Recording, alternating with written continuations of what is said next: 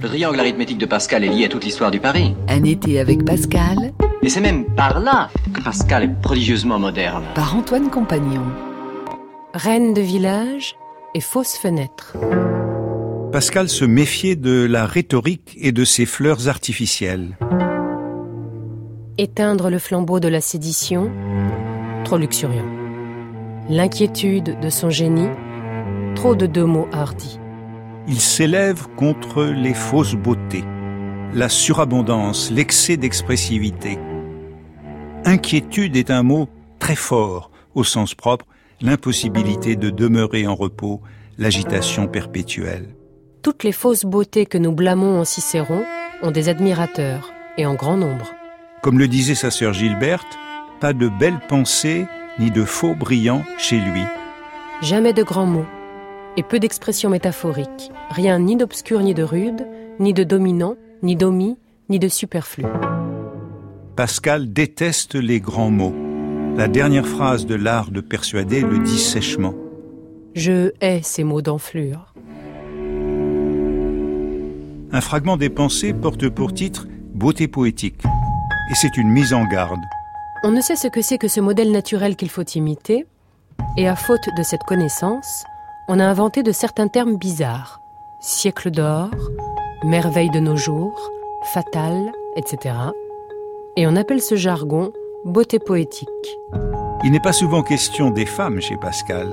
C'est pourtant à l'image traditionnelle de la beauté féminine qu'il recourt pour dire sa méfiance de la poésie comme ornements et bijoux. Mais qui s'imaginera une femme sur ce modèle-là, qui consiste à dire de petites choses avec de grands mots, verra une jolie damoiselle toute pleine de miroirs et de chaînes, dont il rira, parce qu'on sait mieux en quoi consiste l'agrément d'une femme que l'agrément des vers. Mais ceux qui ne s'y connaîtraient pas l'admireraient en cet équipage. Et il y a bien des villages où on la prendrait pour la reine. Et c'est pourquoi nous appelons les sonnets faits sur ce modèle-là les reines de village.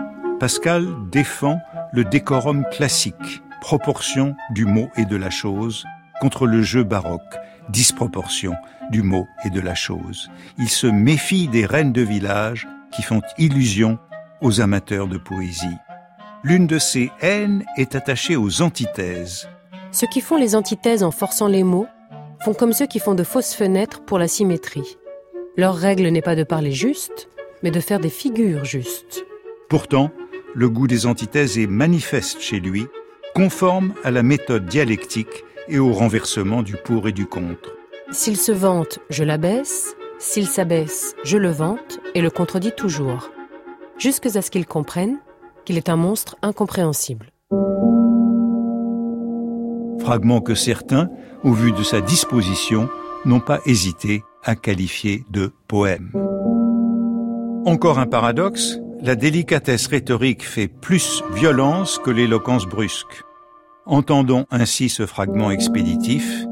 Éloquence qui persuade par douceur, non par empire, en tyran, non roi. La douceur est assimilée à la tyrannie, toujours définie comme transgression de la frontière entre les ordres, alors que l'empire, force légitime, est associé au roi. C'est que la rhétorique de la douceur s'adresse à la volonté, au désir, qui trouve juste ce qui lui est agréable, et non pas à l'entendement. Elle relève d'un art de plaire et non d'un art de convaincre. La manière douce en impose, ne laissant pas l'interlocuteur trouver par lui-même, elle le tyrannise. C'est pourquoi la manière de Pascal, dans les provinciales et les pensées, n'a rien de doux, mais force véhémence. Il fait preuve de rudesse avec ses amis libertins, qu'il n'hésite pas à invectiver afin qu'ils réagissent. Vous êtes haïssable, gronde-t-il à l'adresse de Miton.